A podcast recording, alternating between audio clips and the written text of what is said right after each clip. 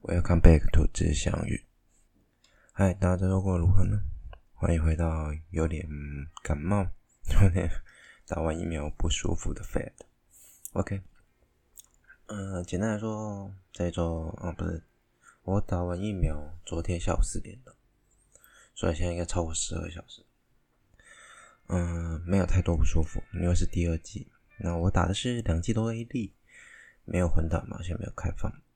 只有稍微有点畏光，就是有点有点好像，应该可能身体内部有在发热，有点微微的不舒服，其他应该还算是还好了，就是说没有到非常的难受。啊啊，今天我们一样开杂谈啊，上周讲了自由，那这一周我们来讲讲关于最近国际局势，大家都在讨论台湾这件事到底好不好。嗯，我最近看了一个标题，它叫做“美中新冷战开始”。那你有没有想过，当年冷战夹在冷战中间，有一个很著名的岛国叫古巴，古巴飞弹危机嘛？那台湾会不会是另外一个古巴？我们如果看现在古巴，或许会觉得好像没有很好，但其实实际上应该没很差啦。当然，当年是因为是苏联，那现在是中共。那不同的体制有不同的冲突。我们之前也说过，专制不一定不好，只是体制上不同，对待人权的相态度不同，大家当然会有冲突。信念不同就不同。那可是台湾受到那么多关注，到底是好还是坏？其实坦白来说，我觉得好坏参半。因为这么说哈，台湾受到关注，当然对于我们长期来说，国际地位似乎有所提升。可是问题是。如果说啊，我们这样说啊，当受到越多的关注，不就代表着我们要承受越多的压力，但国际责任吗？这是一个很复杂的议题哈。因为我们如果受那么多关注，我们相对来说遭受攻击的机会，其实相对来说的确偏高。所以我认为台湾正在下一步险棋，但险中求生一直都是台湾人以及这个国家非常强大的地方。所以我觉得。也不是坏事，而且总比没人看见好。至少，好了，说句不好听的，如果这个国家真的不幸发生了战争，甚至消失了，对于全世界人来说，至少这个岛屿曾经有这样的人民存在过。OK，其实台湾的历史定位真的很复杂了。我们太，我们的因为刚好走在那条路口上，以航道来说，我们实在很容易被。外来的人侵略，只要他发现这个岛屿不大不小，台湾其实说大不大，说小不小哈。毕竟一个岛屿能住两千三百万人，这坦白说是非常非常惊人的。而且台湾有很多因为早年大陆的移民来过来，中国大陆移民过来，所以我们有大陆体系的协同。不论你承不承认，我们对于房子的格局的大小以及环境的大小。思考逻辑跟同样地区很小的香港以及其他小国来说，会有那么一点点不一样，因为我们会觉得自己的土地好像还很大，实际上不是真的，对吧？Not true。所以这会是一个很有趣的现象。台湾有岛岛国人的血统，也确实还有一些岛国人的血统在，但也有一些原本在这个原本原生土地中国上面的血统。所以变成说，我们在思考逻辑上，其实多多少少，你就算不承认，你也是跟中国人有点像。当然，说句实在话，体验过自由就回不去，这句话是真的。因为你可以讲你想讲的话，就像我现在在这里讲的话，以及你可以讲说你不喜欢的人，但是在那个地方你可能很困难。我想这也是为什么玻璃心会这么有名。啊，现在已经超过两三千万的人去观看，建议没看过去看看。不管你是站在哪个立场的，看完你还是会，不管是生气还是笑，就觉得很有趣。OK，我简单先介绍一下台湾历史定位。其实今天更想讲的是另外一个很大的问题——环境议题。你们也我们在国庆的典礼上也听到，呃，台湾要跟进，我们的蔡总统说要跟进。所以，二零五零年要碳排放，呃，就是清零排放。嗯、呃，坦白说，它的那个清零哦，是包含硫，可能包含硫化物跟氮氧化物，而那些东西都不排。然后保持非常干净，连加温那些都不要。我们就想一个问题就好，价钱。台电买了很多绿能齁，因为为了 Apple 的供应链，Apple 已经在二零三零年决定，还是二零二五年要决定要全部零排放，所以台电已经开始买了很多绿能。那它的价格通常会是我们一般现在电费的大概一点五倍到两倍到三甚至三倍，这就是成本。OK，当然还是赚钱了，可能公司还是多少赚一点。OK，可是而且相对来说，成本提高，人民的消费能力也高，这可以讲到下一次我们再讲通货膨胀这个问题哦。台湾通货膨胀最近确实有一点高，然后我们再讲一下另外一个问题。如果说今天我们不使用煤，也就是不用用煤这个东西，改用天然气，成本通常应该也会得到增加一点五倍到两倍。问题是。这还有个问题，使用天然气的时候，我们一样是需要设计管路，需要燃烧，需要很多东西。相对来说，它的燃烧因为会比较完全，所以产生的有害物质基本上是比较没有，只会剩下水。但大家要知道，H2O 本身也是温室气体，当然它对大气伤害都比较小一点点。OK，好，所以说我们现在坦白说，要把绿能全部拿来用很难。那要变成天然气，坦白说，对于台电来说是很大的挑战，因为它把所有的机台的发电机全部改成可以供天然气使用，这个也是个非常大的挑战哦。做过工程就知道，这其实也都是一个很繁复、很复杂的工程。他如果现在不开始做，不开始规划，二零五零年绝对赶不上。以台湾的工程效率来说，好，所以讲回来，我们讲回到最重要四大工头里面的核四要不要启用？坦白说，我个人如果以发电的立场来讲，我觉得核四必须启用。甚至当年的前两年的深澳发电厂是否新建，我也是盖同意章。不然真的要用爱发电？你以为爱的能量那么大，真的可以发电？我看只能生活在黑夜中吃泡面点蜡烛。OK，所以我们不能用爱发电嘛，总不可能真的用爱发电。所以，而且人民只会靠背，不是用爱啊、所以我们必须想办法用。怎样的方式吃到更多的能量，实际上是做不到。所以合适为什么不能盖的原因，其实应该说，台湾位于地震带，风那个不是那个福岛的核电厂爆炸事件，就是二零一一年那时间也是三一一，大家印象非常深刻。福岛核灾造成了非常重大的影响，至今过去十年，大家依旧。印象深刻，就连现在的日本人还是每年会感谢。嗯，我觉得那不需要太多余了。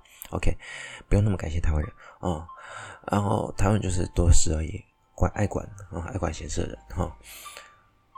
嗯，对国际上来说，到底是好是坏也不知道。好了，不管，我们可以先讲讲讲回来，就是我们因为福岛核灾，所以创造了我们对于核能的安危安问题。那核是有很多问题，而且它已经当时已经建好，建了一半，现在已经建了一半。可是它也将近快十几二十年没有启用，那些设备坦白说也要全面更新。所以当你盖下同意章之后，这个核电厂要到它在它重新复轨启动，至少要五到七年吧。到时候如果我们假设绿能真的发展起来，绿能可能占全体现在的电量变成从二十帕、三十帕变成四十帕，那坦白说，四十帕是什么概念？我们现在有四十帕到五十帕是煤发电，也就是说。煤跟再生能源加起来，已经占了我们全国八成以上的发电量。你需要核电厂吗？坦白说，应该不需要了。可是为什么还是要用？原因在于，我们再过七、再过四年左右吧，核一、核二、核三基本上年限都到期，所以这三个核电厂基本上都要废除。但依照人类的惯例，通常会在延长，因为为了发展再生能源，它一定会在延长，至少五六年。好。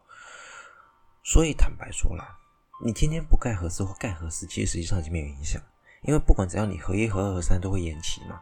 那五到六年的时间再延下去，你重新启用核四要五到七年，你这样算一算，其实实际上成本不符。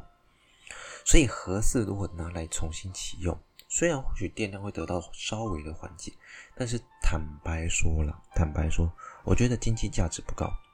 因为它对于社会的成本太高，而且我们没办法承受。如果真的假设台湾发生地震、发生核灾的状况，所以我是不想投反对票，但是考量到这个成本立场，我是可能会投反对票，因为坦白说，以发电的立场来讲，当然是希望是投同一票。可是，因为与安全来讲，我们你你可以生活在黑暗中，但你不能没有生命，对吧？大家还是以生命优先嘛。马斯洛需求理论里面就说过，我们的生命和安全是最下面最基本需求，生理需求要满足。你连生命都没有了，怎么来生理需求？所以坦白说，生命跟安全是最重要的。你可以用蜡烛，但是你没办法做到那样子，你没办法去承受你可能有生命风险。包括一个可能，包括接近监察院公告的那个资料来讲，当然你可以说它是政治操作，但是我相信里面有一部分至少是真的。那你能够保证那个真的不会影响你未来人生吗？不管你现在是什么政治立场，你要想想看，这是事关人命的问题，而且核废料的问题在与兰屿已经不可能再倒下去了。兰屿光已经承受了很多年的核废料，你要在家承受核四的核废料。我觉得那边的民众会反弹，对吧？而且最近环保意识抬头，我问你，核废料去哪里呢？对吧？所以基本上核废料又没有地方去的情况下，我觉得没有必要了。那所以回到问题，要怎么做？我觉得最好的做法是大家不要去理空污。你说他妈的，你不不理空污？对啊，空污干嘛？我跟你讲，空气已经很糟了。空气防护设防治设备，其实这几年做的已经相对完善。我坦白这么说好了啦，你每天吸那些空气，跟你每天吸的废气，我可以这么保证，以我们公司的工厂来讲，我们公司我可在外面吸一口，可能例如说，我假假设我现在不用戴口罩，我吸一口那个从你的机车排烟管出来排那个那个什么排气管出来的烟气体，跟去吸我们。公司的空气，我相信我公司的空气会比你干净很多。相信我，就是空气污染防治设备已经很干净了。哦，我们可以把去除率达到很高，至少都有九十到一百帕，因为这是政府要求，不是我们要求的。哦，如果是我们自己要求的，我们可能不会要求那么高，对吧？所以你可以想象一件事情：如果今天发电厂不升高，你是不可能生活得下去的。而且台湾的绿能还在发展。二零三零年可能可以让再生能源的全国占用率接近四十趴，但是你要二零五零年全部清零排放，我觉得有那么一点小难度了。可能到时候会有六七成的再生能源，但是还会二三成是无法办到的。我觉得我预估会是这个状况。当然，我们到时候来验证嘛。不过二零五零年我也快退休，我基本上也就退休了。我。我应该会只是在那边笑笑的说：“哦，就是这样子啊，怎么样？”而且那时候，到时候真的二零三零年是一个指标了。全球温室气体持续在攀升，台湾其实是最大的温室气体来源。你不要讲那个发电厂，其实发电厂是民生必需品。我们在算温室气体，当然要把它算进去。但是在扣温室气体的时候，它不是第一个要被扣掉的对象。因为坦白这么说好了，我们的确我们可以把有害物质消减，但是不能消减掉。碳化物就是所谓的二氧化碳，我们没办法从我们做的空污防治设备有效的把它降下来，这是没办法的事情嘛，因为燃烧一定会产生废气的二氧化碳，所以温室气体当然会增加。可是它它是民生必需品，我们第一个应该想的是，我们如何在日常生活中减少我们的碳足迹吧。如果你真的很在乎这个议题，当然我没有资格这么说，因为毕毕竟我没有电动车哈，我没有 Gogoro，我也没换 Gogoro，但是。我们如果能够减少一堆过度不必要浪费，也许多多少少能把碳足迹降下来，对吧？当然，我我也不知道有什么比较好的方法，因为平我个人来讲呢，我觉得我物欲平常已经很低了，而且，那如果假设我今天生活在台北市，我应该真的不会骑摩托车，因为我觉得脚踏车跟走路可以到的地方太多了，对我来说。我当然，因为今天不是生活在台北。如果我生活在台北，我会觉得这样子很方便啊。为什么我需要花时间去骑摩托车？而且人挤，对吧？当然，坐捷运也是人挤人啊。可是至少相对来说，我觉得在台北生活便利。啊，今天我不是生活在台北，我生活在中南部，所以我可能摩托车也是必备品。但是我们现在反过来看，台北摩托车还是很多，而且台湾每两个人或一个人，甚至有时候一户里面就会有两台车，这是。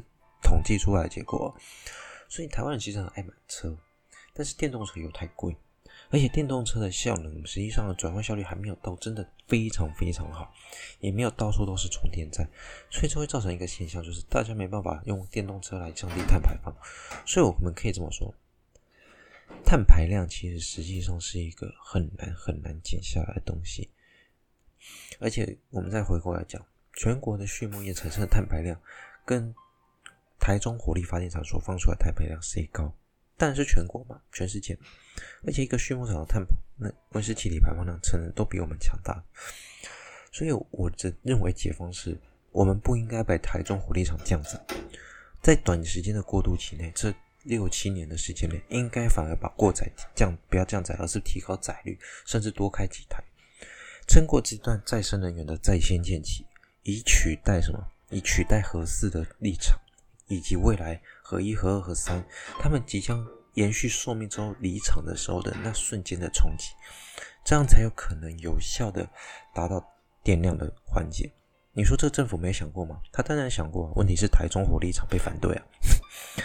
所以其实这个解方已经不实用了啦。我知道人民很在乎空污啦，我也知道很多敏感族群啦。我这样说真的很很不友善，但是我也知道很多人会反对。但是说句实在话，你如果今今天没有这么做，你是很难撑得过这段时间。我们不想像个大陆一样，冬天的时候没暖气吹，冬天的时候会冷死。虽然台湾说没有很冷，但是台湾湿冷嘛，你不想不用除湿机吧？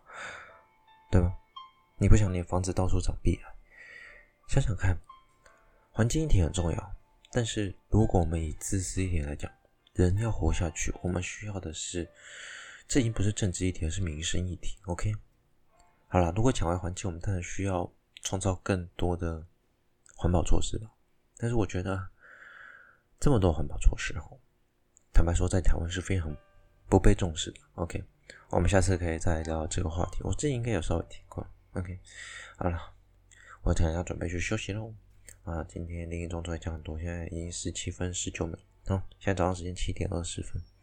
啊啊，今天应该处于湿冷啊，中部以上都会下雨，我外面也在飘着雨。好了，祝大家有个愉快周末啊！啊，我去休息一下，等一下可能会考虑出个门啊。大家拜拜，有个愉快的周末哦。